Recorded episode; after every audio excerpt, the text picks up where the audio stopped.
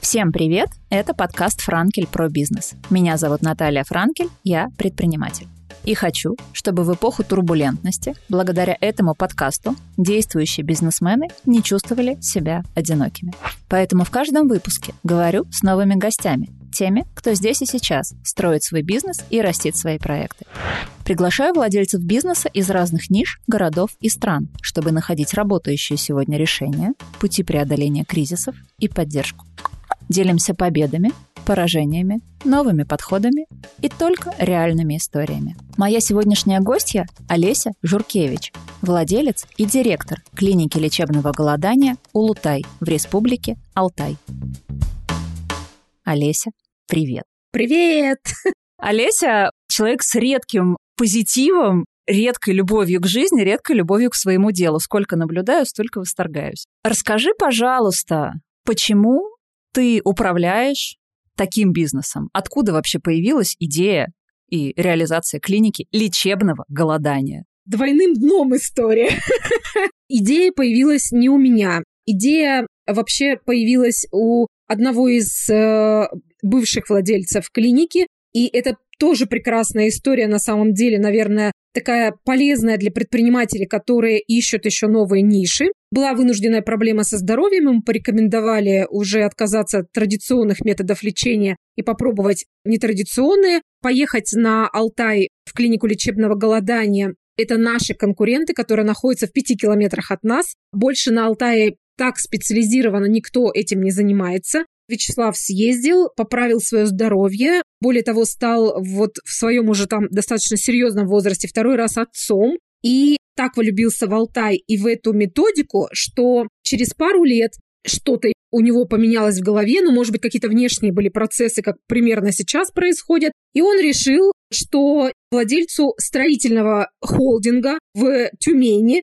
нужно обязательно построить клинику лечебного голодания на Алтае. Какой-то баланс очень стрессового бизнеса и чего-то прекрасного. Да, да, да. И вот они с другом вместе. Друг остался в бизнесе Евгения Скирка, который является моим партнером. Мы вдвоем владельцы клиники. Он по-прежнему тоже в строительном холдинге находится в Тюмени занимается своим большим строительным бизнесом. Для баланса, как ты правильно сказала, Евгений Петрович э, прямо радостно держится за Улутай. Он всегда говорит, что этот проект его вдохновляет в самые тяжелые моменты жизни. Вячеслав настоял на том, что нужно открыть эту клинику, сам исходил ногами, все, нашел это место. Место офигенное, я за это благодарю его каждый день. Мы как бы находимся в такой вот ямке, как я ее говорю, и нас не слышно и не видно ни со стороны реки, ни со стороны дороги что нам, конечно, всегда на руку, потому что на голоде процессы такие происходят, что людям надо быть прямо в полнейшей тишине и в чистоте,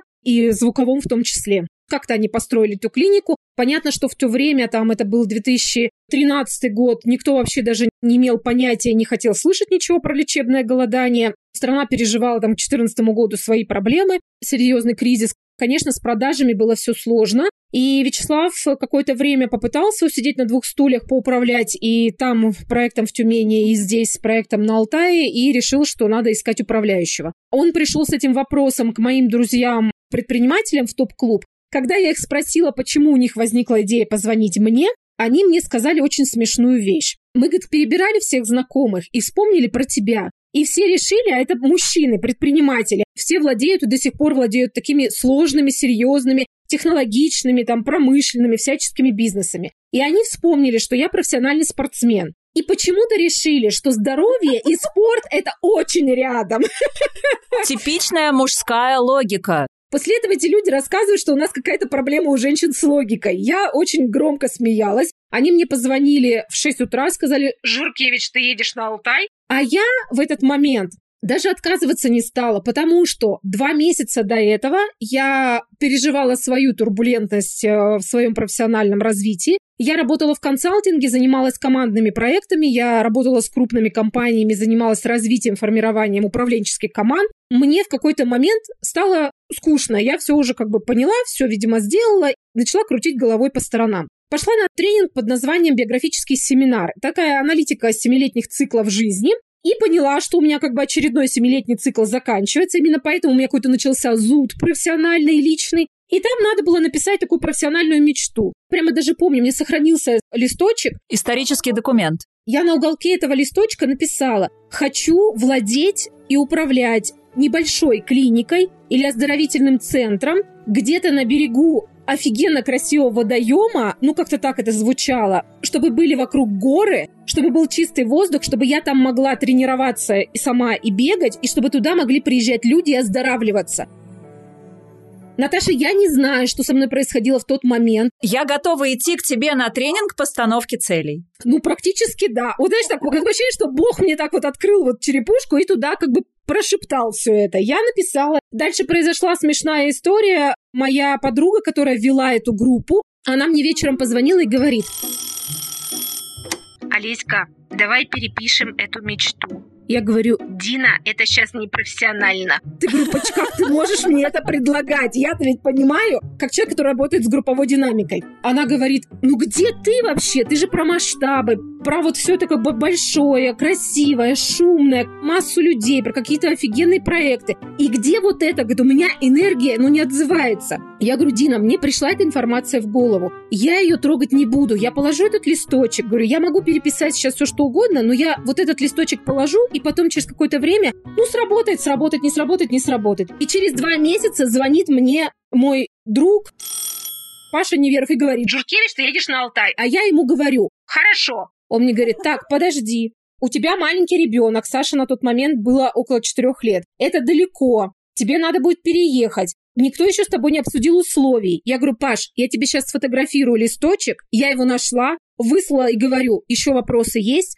но таких совпадений чудес не бывает вообще. Я ничего не знала про этот проект, я не знала, что Слава вообще как бы запустил этот проект. Ну, то есть это просто чудесное стечение обстоятельств. Ты была на Алтае до этого? Не была на Алтае до этого, хотя у меня мой дед, он с Алтая, и как бы я прям понимала, что это какая-то еще и родовая история идет. Единственное, на чем я настояла, это на том, что управлять я буду дистанционно. Тут они все встали на дыбы. Вячеслав как раз вспомнил про свой опыт, сказал, не-не-не, это вообще не работает, нет, нет, вообще нет, не работает. Ты чё, это так сложно, у меня ничего не получилось за год, ничего не вышло, людей мало, как бы я теряю команду, не могу нормально людей набрать, ничего не зарабатывать. Ты, нет, нет, все, бери мужа, ребенка, хомяка, лягушек там всех, бери, короче, переезжай. Я сказала, нет, я буду управлять дистанционно. Я, конечно, много летала в командировке, очень много первое время. Мне надо было врубиться, познакомиться с командой. Это была отдельная история, как меня представили, как меня приняла команда. Это медицинский бизнес, то есть это все-таки не традиционная медицина, это прям медицинская история. И мне надо было врубиться в это все. Я никогда этим вообще не занималась. Одна никогда не управляла таким проектом. Все было впервые вообще. Еще это далекий регион. Там вообще своя национальная специфика. Все как бы 33 счастья, конечно, хапнула, но тем не менее через э, 4 года я компанию вывела в ноль, а уже как бы следующие годы они начались в плюс, и мы последние три года работаем с перегрузом просто потока, потому что к нам в два раза, в три раза людей хочет больше, чем мы можем принять. Ты говоришь, последние три года рост, перегруз, в два раза больше людей. Сказалось ли как-то на таком бизнесе? Я понимаю, что это очень узкий сегмент и такая достаточно серьезная специфика медицинская отчасти. Как на вас сказалась ситуация последнего времени? Это мое любимое сейчас время. Как же за день, как на пороховой бочке. Но я думаю, у всех сейчас такая история. С 20 года начиная. Точнее, я бы даже сказала, с конца 19-го, когда мы уже все почувствовали, что пахнет жареным, но никак не могли поверить в происходящее. Потому никак что... не могли понять, откуда пахнет. Да-да-да-да. Как будто бы Бог такой открыл для всех большую книжку, и мы такие, и читает нам вслух, а мы такие, понимаем, что это что-то фантастическое, и мы думаем, что мы туда точно не пойдем. Тебя уже не спрашивают, ты уже все прописано уже в аналах истории. В девятнадцатом году у нас случился первый бурный всплеск. Благодаря тому, что в восемнадцатом году я сменила управленческую команду практически полностью, у меня остался из управленческой команды только коммерческий директор и главврач. Почему ты это сделала? Поскольку я скоростная, мне нужны люди вокруг, которые меня понимают с полуслова. Потому что мне очень сложно, когда вокруг меня двигаются не в том ритме. Для того, чтобы раскачать такой узкоспециализированный проект, такой странный проект, я прям не буду стесняться и скажу, что благодаря нам Улутаю и мне в стране снова заговорили про лечебное голодание, которое было популярно в 60-е годы благодаря Полю Брегу там и прочим, и прочим. Но вот как бы всплеск интереса к этой методике случился, когда начала как бы публично об этом говорить я. Меня сначала вообще не понимали, нас как бы обзывали как могли, начиная от того, что мы фашисты, заканчивая там всяческими другими словами. За деньги как бы людей голодать, мы тут за вас войну прожили, там блокадный Ленинград и все дела. Я, конечно, вздрагивала от этого всего, но, в общем, мы провели такую серьезную обучающую работу, и благодаря этому в стране начали говорить про Улутай. В этот момент, когда нужно было раскачать этот проект, чтобы он стал узнаваемым, чтобы он стал популярным, и, соответственно, появился поток людей, чтобы выстроить внутри еще все бизнес-процессы, чтобы все сложилось со стандартами, мне нужна была быстрая и моя понятная команда. Поэтому я привела туда людей, друзей своих. И нам казалось, что мы не расстанемся никогда. Ну, потому что это новый проект, и так горят глаза. А тут еще и как бы дружеская вот эта история. И у нас был такой эмоциональный кайф. То есть это вот первый уровень пионерский развития компании. И мы его прям кайфово прожили. Это было лучшее, наверное, время мое в Улутае. А потом, когда уже как бы все устаканилось, стандарты прописаны, с сервисом все понятно, эмоции такие фух, присели, и ты понимаешь, что есть вопросы к ребятам, а у них уже к дальнейшему развитию есть вопросы. Начался дисконнект. Каждый по своей причине просто отвалился. Не то чтобы я прям приняла решение одномоментно. У меня, знаешь, такая есть особенность. Мне кажется, у тебя она такая же есть, ты тоже очень чувствительная. Ты смотришь такая на человека, ну, например, пьете чай в столовой для сотрудников, и ты такая смотришь на человека и думаешь... Ну вот что-то, наверное, вот все.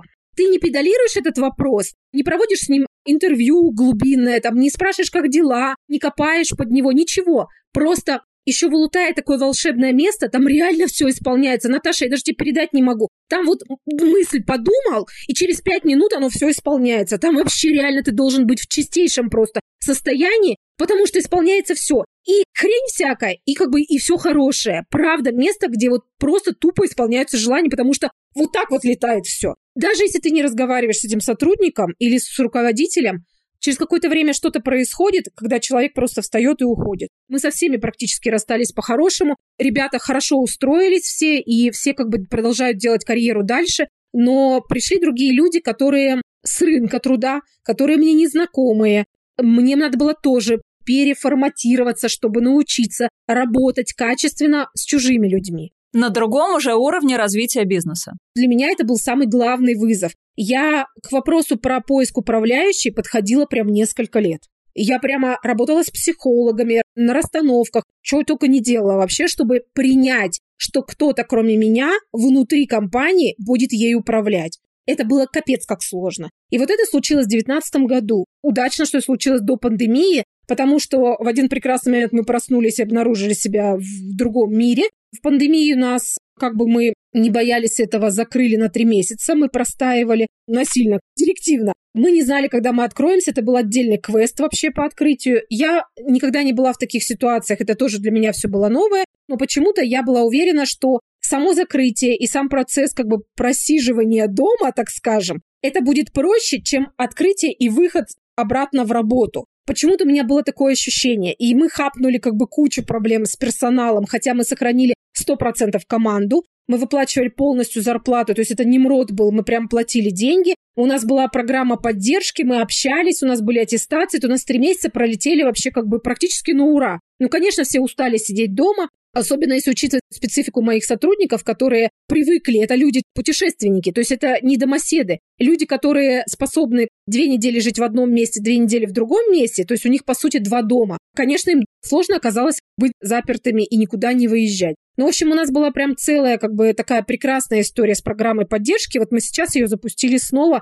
восстановили все, что у нас было, и это работает на ура. Пандемию мы эту прожили, конечно, тяжело, но нам хватило денег, мы нахомячили до этого, и нам хватило денег на то, чтобы просидеть эти три месяца и открыться потом нормально. А потом, как ты понимаешь, поток был такой огромный. Внутренний туризм. Еще больше, чем было желающих в 19-м. И у нас до сих пор, до недавнего времени, брони там на год вперед, там полтора года вперед. То есть мы не успеваем как бы обрабатывать весь поток желающих э, приехать к нам. В общем, с пандемией прошло так. Мы, конечно, 20-21 год прекрасно дальше прожили. 22 начался, и мы такие, упс, и опять какая-то фигня началась. В семейных бюджетах и вообще в бюджетах людей, когда они принимают решения, мы одни из первых, кого режут. Понятно, как бы это не самое приоритетное. Дорого и не обязательно. Да, да, да еще и как бы и голодать. Это вообще очень странно. Но, тем не менее, постоянные клиенты, с которыми мы сохраняем очень хорошие отношения, а их у нас большая часть, как ни странно, вот люди всегда удивляются, в смысле к вам возвращаются. Вы же как бы мучаете людей голодом, а люди к нам по 12-15 раз приезжают. Я сама в шоке, по-честному. Они прям в одно и то же место, представляешь, ездят много лет. Это удивительно. С такой сложной стрессовой методикой. Она, конечно, как бы колоссально, ну, стоит прям больших человеческих усилий физических. Но люди возвращаются. И вот с этими постоянными клиентами мы благодаря им все равно выруливаем. Мы как бы первые чувствуем сигналы рынка, когда что-то во внешнем пространстве происходит, мы первые это чувствуем, и первые потом выходим нормально в нормальный режим работы. Вот я просто отследила по кризисам вот такая вот история. Поэтому я могу сразу же как бы многим просигнализировать другим предпринимателям, что алло,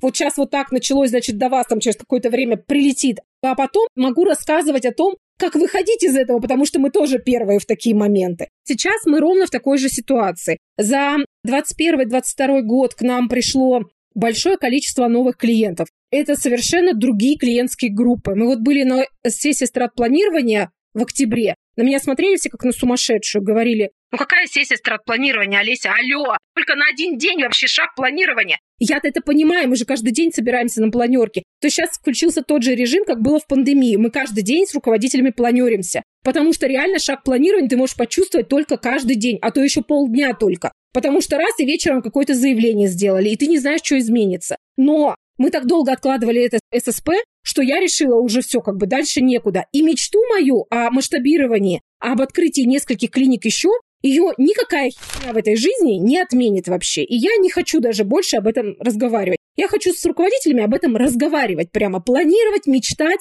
и делать. Поэтому у нас было две таких больших части. Мы сделали опять три плана действий. Нормальный, пессимистический и жопный. Вот скажу, я не знаю, вот как ты его запикаешь, и что ты даже с этим будешь делать, то он у нас так называется, план Ж. А второй, как бы, часть была, мы делали план действий по открытию новой клиники. Мы вот решили, что отменять мечту мы не будем. Мы очень мобильные. Вот, видимо, какая я, какая команда, так мы быстренько реагируем. У нас нет такого, чтобы о, сели там, подумали, что-то беда вообще, там потом проблемы повалились, мы их долго решаем. Мы как-то все параллельно делаем. Вот я сама просто так в жизни привыкла делать, и, видимо, команда подстраивается под меня. Ты сказала, что очень сильно изменился портрет клиента. Кто это был и кто это стал? У нас были в основном женщины 45+.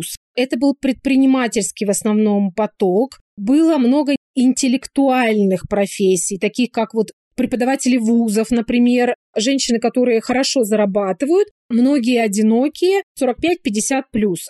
С момента пандемии, после пандемии, у нас в два раза стало больше мужчин. Мне кажется, они просто хапнули стресса много. Не то, что кажется, я понимаю это, потому что бизнес это в основном, как ни крути, все равно мужская история. Много мужчин, которые находятся в предпринимательстве. Многие из них прямо приняли удар на себя. Скорее всего, стандартные методы работы с этим стрессом перестали работать, либо их уже стало недостаточно. Есть люди, которые ездят решать свои проблемы со здоровьем. Их тоже небольшой процент, потому что у нас много ограничений, в смысле противопоказаний у голодания, но тем не менее, они приезжают решать свои проблемы со здоровьем, и они по факту как бы их решают и, собственно, этой истории придерживаются. А есть люди, которые честно говорят о том, что мы вот как жили, к вам приехали, привели себя в порядок, и так дальше вернемся, будем жить. И только благодаря Улутаю нам на полгода хватает вот этого прекрасного внешнего вида, горящих глаз, офигенного количества энергии,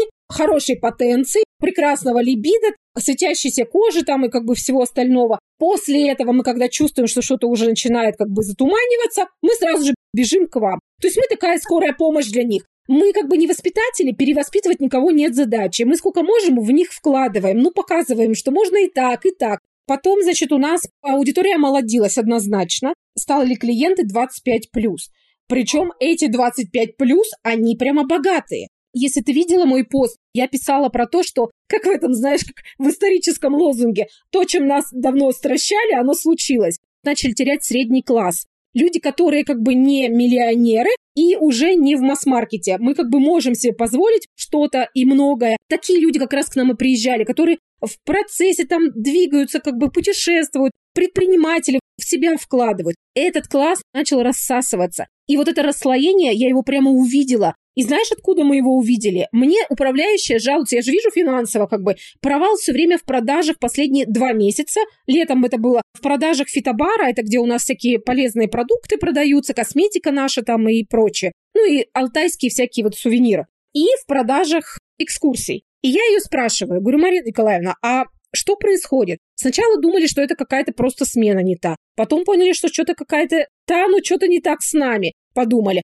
А потом вдруг до меня дошло. Я посмотрела выгрузку дела клиентскую и поняла, что это либо сильно богатые люди, которые просто оставляют очень много денег, и по их среднему чеку это видно, либо люди, которые, ну, грубо говоря, я прям очень утрирую, взяли в кредит денег, чтобы найти деньги на путевку. И они приехали к нам, но у них уже внутри тратить денег не хватает на дополнительные процедуры, на какие-то радости свои, на экскурсии. Они просто нашли для себя вот такую финансовую возможность и приехали просто поработать со своим здоровьем. И это очень круто, но это все равно не наша клиентура. Понятно, что бизнесу надо развиваться, для этого нужны люди, которые могут помогать ему деньгами в том числе развиваться. Вот такая вот аудитория. И вот этих богатых очень много молодых. Это удивительно. Причем, Наташа, знаешь еще, что мы увидели? Из таких маленьких странных городов и я такой список городов вообще не видела. Я очень хорошо с географией. То есть это не Москва, не Петербург? Во-первых, это много закрытых городов. Это какие-то названия, которые мне вообще не знакомы.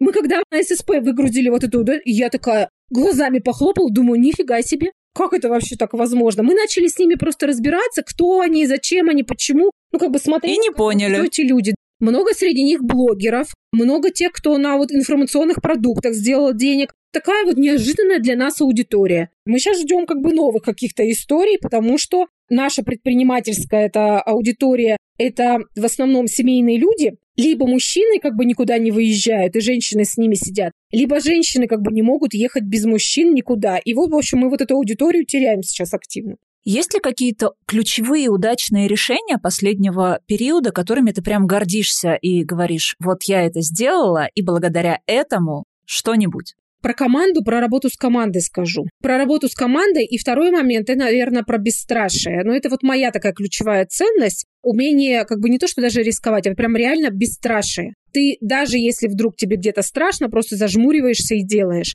Я сейчас рада, что у меня пришел новый главврач, но в тот момент это вот как раз Ксения оставалась из той старой команды, и она прям человека, на которого ехали гости, и мне казалось, что если уйдет она, то очень сильно пошатнется команда и компания в принципе. Вот эту историю с управляющей, к которой я готовилась активно несколько лет, я ее прямо взяла и как бы скопировала на поиск нового главного врача. У Ксении по семейным обстоятельствам так получилось, что ну, мы вынуждены были расстаться по работе, но продолжаем дружить э, уже как девочки. Мы нашли доктора. Я рискнула на нового чужого человека на этой позиции. Это ключевая позиция вообще, еще ключевее, чем управляющая. Это простит меня Марина Николаевна. Потому что мы медицинская компания, и это должен быть прямо человек, который понимает все процессы. Более того, мы рискнули на человека, который живет в другом регионе, и это тоже прямо серьезная история. То есть это удаленная работа? Это удаленная работа, и она еще параллельно, у нее такая жизненная стратегия пока, она работает официально в больнице. Она педиатр, крутой педиатр, и она продолжает работать. У меня никто вообще в компании не совмещает никогда должности. Даже рядовые не совмещают. То есть всем казалось, что если вахтовый метод работы, то две недели, которые ты гуляешь, ты можешь свободно гулять. А я так не люблю. Более того, как бы если человек вышел из компании, я его не беру никогда обратно. Все знают про мое это правило. И какой бы он ни был замечательный. Исключение сделала только в позапрошлом году, как раз после пандемии. Видимо, что-то я была под впечатлением.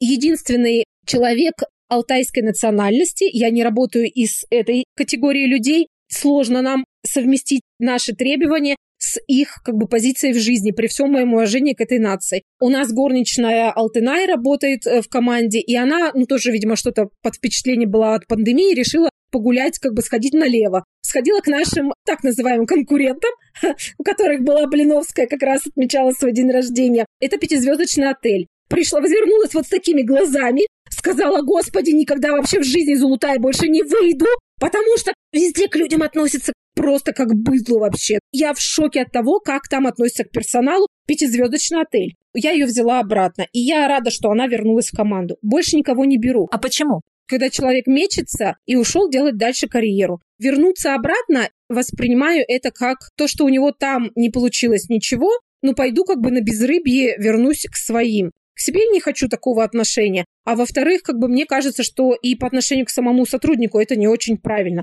К нему и в компании будут относиться, знаешь, это в позу чайника вставать и смотреть на него, хлопая глазками. Ну, не знаю, вот у меня такое ощущение. Я считаю, что это должна быть такая партнерская история, но мы же как бы не в детском саду, когда походили по другим детсадам, и все-таки пришли к вам, потому что у вас лучше. Просятся практически все обратно. Я читаю ежедневно слезных историй. Олеся Михайловна, пожалуйста. У меня реально хорошо. Я их балую прямо. Они прям в шоколаде реально все. Поэтому я не понимаю, когда они уходят. Ну, просто не понимаю, зачем. Я рассказываю, как в других компаниях может быть. Ни в коем случае там имидж других компаний не роняя. Но разрешаю ему уходить, но обратно уже говорю, ребят, ну все, нечестно по отношению ни ко мне, ни к компании. То, что я рискнула, человек совмещает, это управленческая должность, которую мы тотально все время в круглые сутки в работе, и она справляется. И я прям рада этому, что команда приняла, что все подстроились, то есть мы как бы оказались гибкими в этих условиях, что я научилась быть более гибкой. Вот это, наверное, самое главное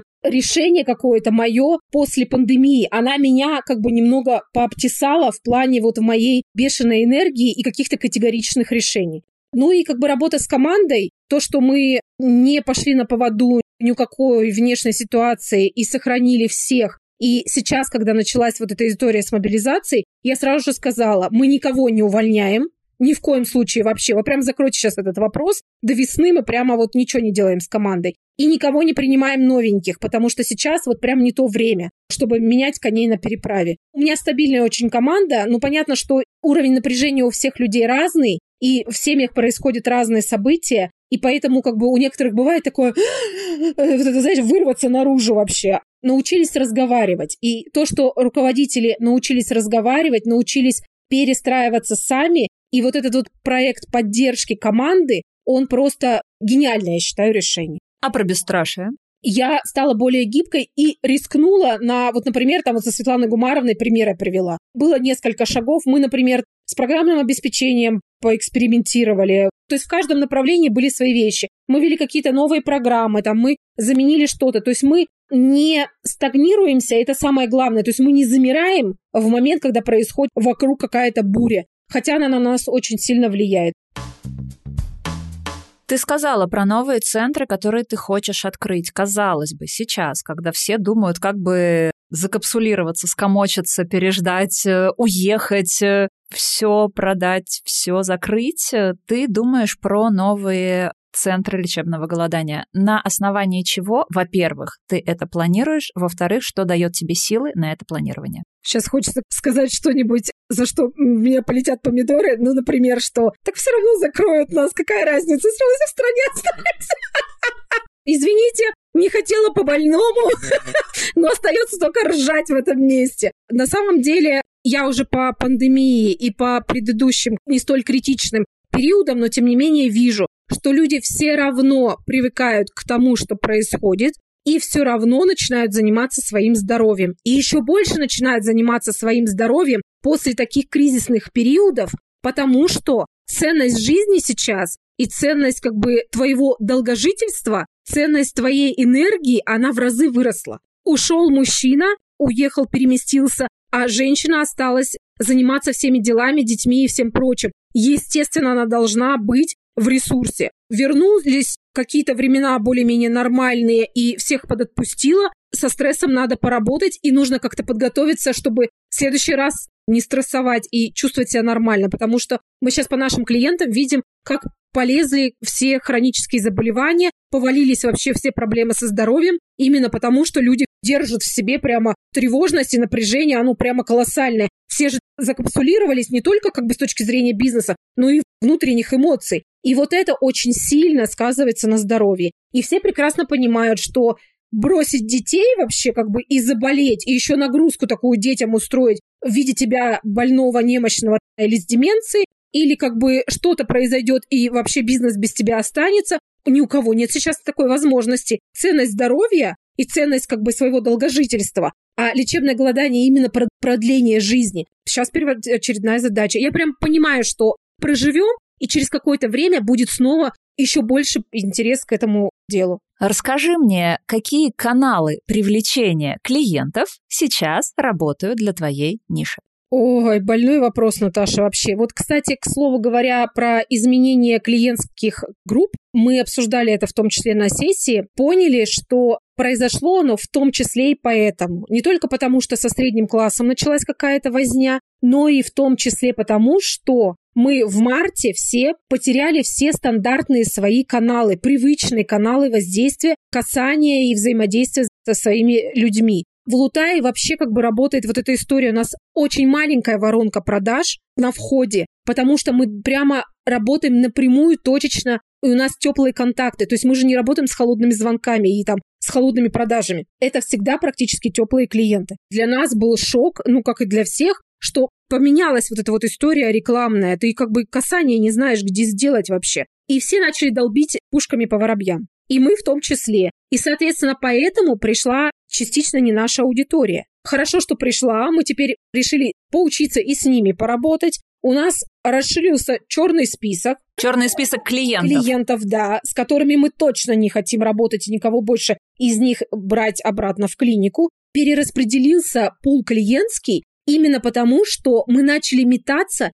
Нам надо было ту же как бы воронку-то удержать, а поскольку все как бы там подзакрылось, накрылось, и чуть ли не на заборах, знаешь, вот уже писать приходилось, вот дожили до... И листовки у метро. Да, у меня прям реально был шок цивилизации. Я не знаю, как это правильно назвать, что я откатилась опять на рекламные вот эти штуки, которые были там в начале 2000-х годов. Я просто ни глазам, ни ушам своим не верила что мы это делаем вообще, что мы баннеры в Красноярске, блин, размещаем на трассах, баннеры в Красноярске. Вообще, как можно было дожить до этого? Буквально практически забор. Мы потестировали все, что могли, и сейчас продолжаем тестировать. И когда мы поняли это на сессии стратпланирования, что именно вот из-за этих хаотичных движений у нас случилась такая фигня, мы решили как бы обратно сосредоточиться и прописать те каналы, которые реально для нас сейчас ну, выстреливают, где может быть наша аудитория, наша любимая аудитория, которая нас понимает и слышит. Сейчас у нас, как ни странно, соцсети продолжают работать в любом случае. Та соцсеть, которую ты сказала, запикаешь, если я скажу, как бы она в любом случае продолжает работать. Процентов 30 потерялась аудитория, но они все-таки приходят к нам через нее. Активно мы развиваем телеграм-канал. По-прежнему, вот что тогда, что в самом начале, что сейчас работает моя морда лица, ну, в смысле, прямо через личный бренд руководителя. Я тут самый яркий пример, через который прям буквально приходят. Потому что у нас всегда в отделе продаж, прямо когда мы смотрим, откуда пришли гости, есть отдельная строчка ОМ. И там нормально всегда проценты. Олеся Михайловна работает. А Олеся Михайловна работает. Москва и Олеся Михайловна. Олеся Михайловна осталась работать. Плюс хорошо опять вернулись. И мне нравится эта история к офлайн мероприятиям. Их стало сейчас больше, опять заработала вот эта штука, ну, как бы личного вот этого знакомства, контакта и всего остального. Но это по факту как бы косвенная история моего личного бренда. То есть, по сути, это так. Это мероприятия, в которых ты принимаешь участие? Где я принимаю участие, это напрямую, как бы, ну, мой личный бренд. А вот где мы выступаем партнерами и дарим, например, какие-то приятные подарки. Вот вчера, например, был в Екатеринбурге иммерсивный ужин с ребятами с ограниченными возможностями, закрытый. Такая была очень красивая тусовка, глубокий разговор был, благотворительные там как бы истории работали. Я просто захотела сделать небольшие подарки в виде наших солей для ван. Не поверишь, просто разлетелась по всему интернету, потому что наша Ира Мастер, она сделала, они такие душистые были, что люди слабовидящие, они прямо вот не отпускали, потому что у них же обостренные, ну как бы все остальные органы чувств.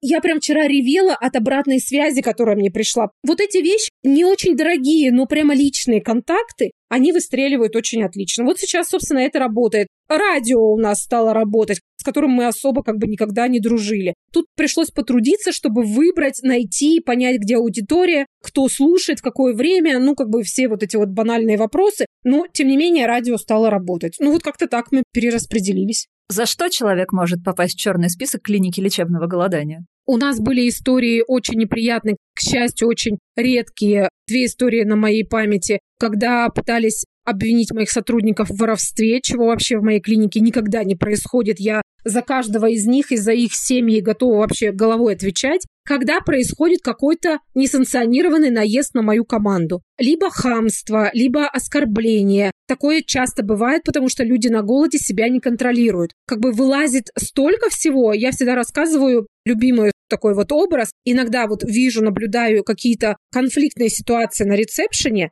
мне кажется, что сам человек в этот момент, он так вот, как бы тот, который кричит на ресепшене в истерике, и тот нормальный, он так смотрит на это и думает, ой, нет, это не я. Они все потом извиняются. Реально происходит изменение сознания в моменте голодания, особенно когда происходит криз. Это очень тяжелый физиологический процесс. Все клиенты для меня, кто проходит это, а они все проходят, они для меня герои. Потому что я сама много лет, два раза в год это делала, Всегда это было по-разному и всегда было нелегко. И поэтому каждый человек, который дошел до конца, он для меня просто нереальный герой. Я понимаю, как это тяжело. Но есть те, кто сохраняет достоинство, есть те, кто истерит в панике, и это тоже как бы нормально. Но есть те, кто выдает такие вещи в адрес команды, что я просто, ну, как бы не могу позволить этому человеку больше приехать, а, потому что мат в адрес как бы людей горничной, дворника нашего, там, мастера или главврача. И неважно вообще, они для меня все моя семья, и это как бы просто недопустимо. Ну или какие-то вот такие вот как бы обвинения в наш адрес, которые вот, ну, связаны, например, там с воровством, а потом люди уезжают и звонят и говорят, а, да, мы нашли деньги, извините. Мы такие, М, спасибо. Причем я всегда возвращаю и компенсирую. Это сейчас не повод как бы нами манипулировать, но я никогда не зарубаюсь за деньги. Мне проще как бы отдать и откупиться, чем вступать в конфликт. Ну и были там пару раз хейтерские истории, которые, ну понятно, что с этими людьми мы как бы больше никогда не работаем. Расскажи какой-нибудь эпичный fail из э, вашей истории. Всегда всех интересует, что неужели никто не срывается на голоде? Или никто с собой не провозит никаких шоколадок и потом не жрет их под кроватью? Или, например, не ездит на соседнюю базу жрать шашлыки? Мы всегда говорим, что удержать мы их не можем. Люди как бы, ну, они выходят гулять действительно за пределы клиники. Они ездят на экскурсии в цивилизацию. Такие вот как бы пара смешных историй, что вы понимали, как бы с чем нам приходится, ну, как бы работать. Это было несколько лет назад. У нас после этого появилась еще одна дополнительная дверь в это служебное помещение. Вообще у меня все как бы очень открыто в, в клинике. И вообще даже клиенты к этому привыкают, что они как дома, и даже вот почему-то не закрывают номера, хотя мы их все время ругаем за это. То есть вот они реально чувствуют себя дома. Они ходят босиком, они могут ходить в трусах, они могут ходить голыми. Мужчины почему-то любят на приемы к докторам приходить голыми и говорят, к чему нам эти лишние граммы, там же все время взвешивание происходит. Мы как бы вот с этим тоже сталкиваемся. Женщины звонят, жены наших клиентов и говорят, так, что-то у нас опять с сексом проблемы, заберите, пожалуйста, моего, надо ему к вам. Голод очень хорошо работает на потенцию, сто процентов вообще. Мужчины, прям сосредоточьтесь. Это прям лучшее, что может произойти в вашей жизни. И сейчас у тебя просто после выхода эпизода такой обвал звонков. Э, Это хорошо, хорошо. Мужчин нам надо. Тогда еще двери дополнительно не было в служебное помещение. Там в этом служебном помещении номера сотрудников и столовая для сотрудников. Да, сотрудники едят. Это один из тоже частых вопросов. А вы что, все голодаете? Нет, мы сотрудников усиленно кормим, прям реально усиленно кормим. Они прямо пять раз в день у меня едят. Извините, конечно, но потому что они работают по 12-14 часов. Выдержать вот этот стресс, эту нагрузку в виде тревожного состояния, сложного клиентского, психологического, это очень непросто. И, соответственно, я зачем-то захожу в столовую, тут холодильник, значит, я разговариваю с поварами, открывается дверь, заходит наш гость. На минуточку он в тот момент был в Госдуме. Мы, значит, замолкаем, потому что это закрытое служебное помещение. Открывает молча наш холодильник, а там, значит, стоит тарелочка, и на ней нарезан такими квадратиками сыр. Берет, значит, несколько кусков сыра, запихивает в рот, молча закрывает хла... А он на голоде? А он на голоде. Он, значит, вот так это все жует и говорит, ничего изо рта не выплюнул. Теперь это у нас такая, как бы, ходовая фраза, ничего не выплюнул. Значит, когда у нас кого-то пытаются на что-то развести, сотрудники иногда говорят, ничего не выплюнул.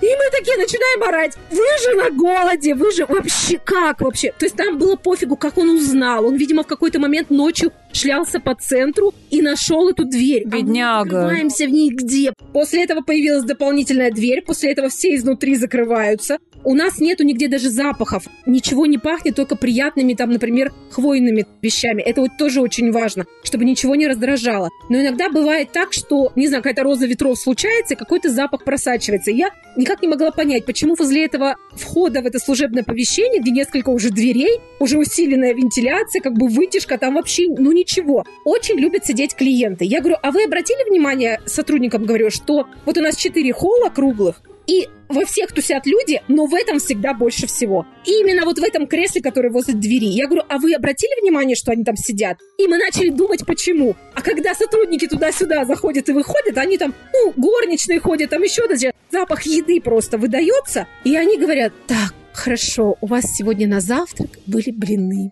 Пойду помечтаю. Ну, в общем, вот у нас вот такие смешные истории происходят. Мы потом выяснили, что он действительно ночью это нашел. Быстренько как бы его привели в чувство, помогли ему всяко с помощью клизмы, простите за подробности, вывести этот сыр, потому что он, ну как бы, как сказать, соленый. Могла быть действительно проблема для ЖКТ. То есть просто это опасно в моменте голода, значит, сожрать что-нибудь соленое и такое жирное, как сыр. Но это было как страшно, так и смешно. Расскажи, какие качества ты считаешь важными для предпринимателя в современном мире? Скорость мозга, решений. Про бесстрашие свое любимое я сказала. Сейчас это вообще актуально. И, пожалуй, знаешь, наверное, человечность. Я вот, например, по своему новоиспеченному мужу вижу, он проходил собеседование, и я в шоке от того, как компании вообще общаются с людьми некоторые. И я понимаю, что это более массовая история, чем я могу себе представить. То есть ценности человека вообще нету. А в наше время, когда вокруг вот творятся такие вещи тяжелые, мне кажется, это самое главное вспомнить про то, что вообще-то все мы люди, и ко всем нужно относиться как к людям. Я просто с этим прям часто стала сталкиваться, что не рассчитывают, не перезванивают, хамят, могут огрызаться. Про бренд работодателя я вообще молчу. Это вообще настолько далекая история для многих. То есть вроде начали движение в эту сторону, и потом, когда началась пандемия, все таки а, не до этого вообще, а вот как раз до этого. Вообще вот до банальных, простых вещей. Но скорость принятия решений и обработки информации, умение крутить головой на 360 градусов, а лучше на все 800, и бесстрашие. Когда совмещаешь эту скорость решения с бесстрашием, конечно, происходят иногда коллапсы, конечно, происходит какая-нибудь херня вообще. Но ты просто собираешь команду, говоришь, так, смотрим, почему произошла эта херня, делаем выводы, погнали дальше. Берем вот это и тестируем. Мы прям перестали вообще рассусоливать. Просто перестали. Я и так-то всегда скоростная была, и ребята все такие же были. А сейчас вообще даже не заморачиваемся. Прям берем и делаем. Выплюнули изо рта этот сыр и побежали дальше. Вообще по-другому, мне кажется, невозможно. Что помогает тебе, как лидеру, в кризисе самой держаться на плаву и поддерживать команду? Ну вот моя человечность, наверное, любовь к людям, она помогает. Я и в пандемию запустила эту программу поддержки внутри компании, и для клиентов в том числе. И сейчас я сразу же, как бы как только началось все, я сразу же сказала, мы запускаем эту программу поддержки. Несмотря на то, что клиника работает, у всех все хорошо с зарплатами, все стабильны, как бы спокойны, все в порядке, мы, тем не менее, как бы продолжаем, ну вот, наращивать вот эти обороты человечности.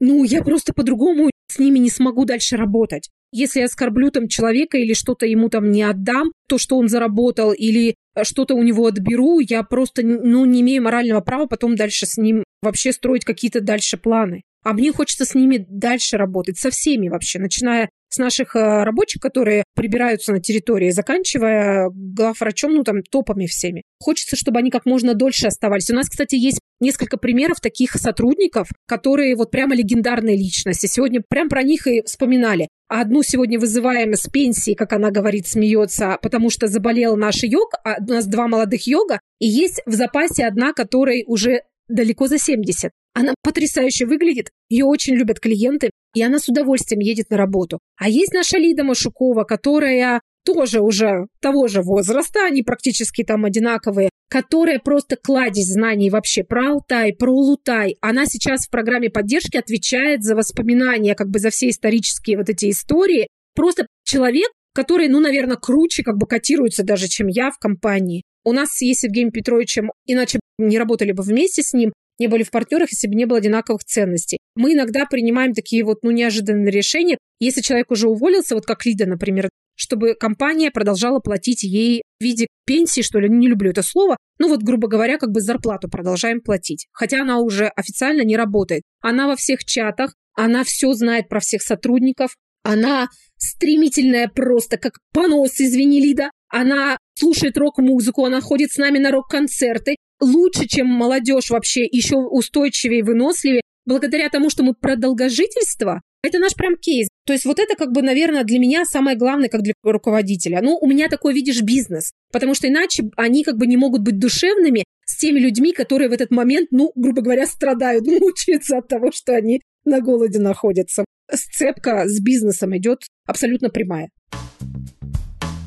У меня есть финальный блиц. Основная сложность бизнеса в твоей нише – это… Люди команды. Что бы ты посоветовала современным предпринимателям? Ничего не бояться. И точно знать, что прямо записать себе, вот прям повесить на стену в виде лозунга или как-то, что все равно все будет хорошо. Сейчас какая-то очередная мясорубка пролетит, и все точно будет хорошо. Когда ты знаешь об этом, ты не останавливаешься. А когда ты боишься, ты начинаешь, вот как ты говоришь, капсулироваться и как бы замыкаться. А это вот ну, нельзя прямо делать в таких ситуациях. Как ты отдыхаешь, как ты переключаешься? Ну, у меня это спорт, прогулки. У меня муж, э, он спортсмен, в смысле велосипедист, и я теперь как бы все время на велике, прости господи. Книги. Ну и люблю всякое поржать что-нибудь там, не знаю, уральских пельменей там посмотреть. Или кинокомедии наши старые советские. Включить «Любовь и голуби» и, и просто наржаться от души. Йогу полюбила последние несколько лет. Как раз вот в момент пандемии у меня был сильный кризис личный. И я, в общем, долго выходила из всего этого. И йога мне очень сильно помогла. Какая твоя суперсила? Наверное, мой позитив и умение коммуницировать. Дурацкое какое-то слово коммуницировать. В смысле, что я очень люблю разговаривать с людьми. Я всегда смеюсь, я говорю, рот – мой самый главный инструмент. И извините, во всех сферах жизни. Скажем честно так. Какую книгу или фильм ты считаешь номер один для предпринимателя на все времена? Я как пылесос все поглощаю, у меня есть, конечно, приоритеты там в музыке, есть приоритеты в книгах. Я люблю исторические и документалистику, как бы и фильмы, и книги, биографии. Благодаря в том числе большому объему перелопаченной исторической и такой вот биографической литературы, я выудила для себя основные какие-то ценности, на которые я опираюсь. Я думаю, что вот если читать, то читать как бы великих биографии или автобиографии, потому что это настолько интересно вглубь человека погрузиться, лучше автобиографии. Или какую-то историческую литературу, или лучше и то, и другое, знаешь, как вот есть э, такая система обучения, золотого яблока называется. На географии, если изучаем, там, например, Первую мировую войну, то и на истории тоже, чтобы у детей откладывалось одно и то же в голове. Ассоциативная такая история. Вот здесь то же самое. То есть ты как бы читаешь, например, воспоминания Марлен Дитрих, пойди как бы посмотри про Первую мировую войну, про вот эти вот истории. То есть думаю, что мне, наверное, очень сильно вот помогла моя страсть вот именно в этой части э, читать вот такие книги. Спасибо тебе огромное. Это было шикарно. Спасибо, моя дорогая, что позвала. Нам с вами пора прощаться. Внедряйте, применяйте и не опускайте руки. Подписывайтесь на нас на всех платформах, где вы любите слушать подкасты. Ставьте звездочки и сердечки. И если есть вопросы, я на связи. Ссылка на канал в описании.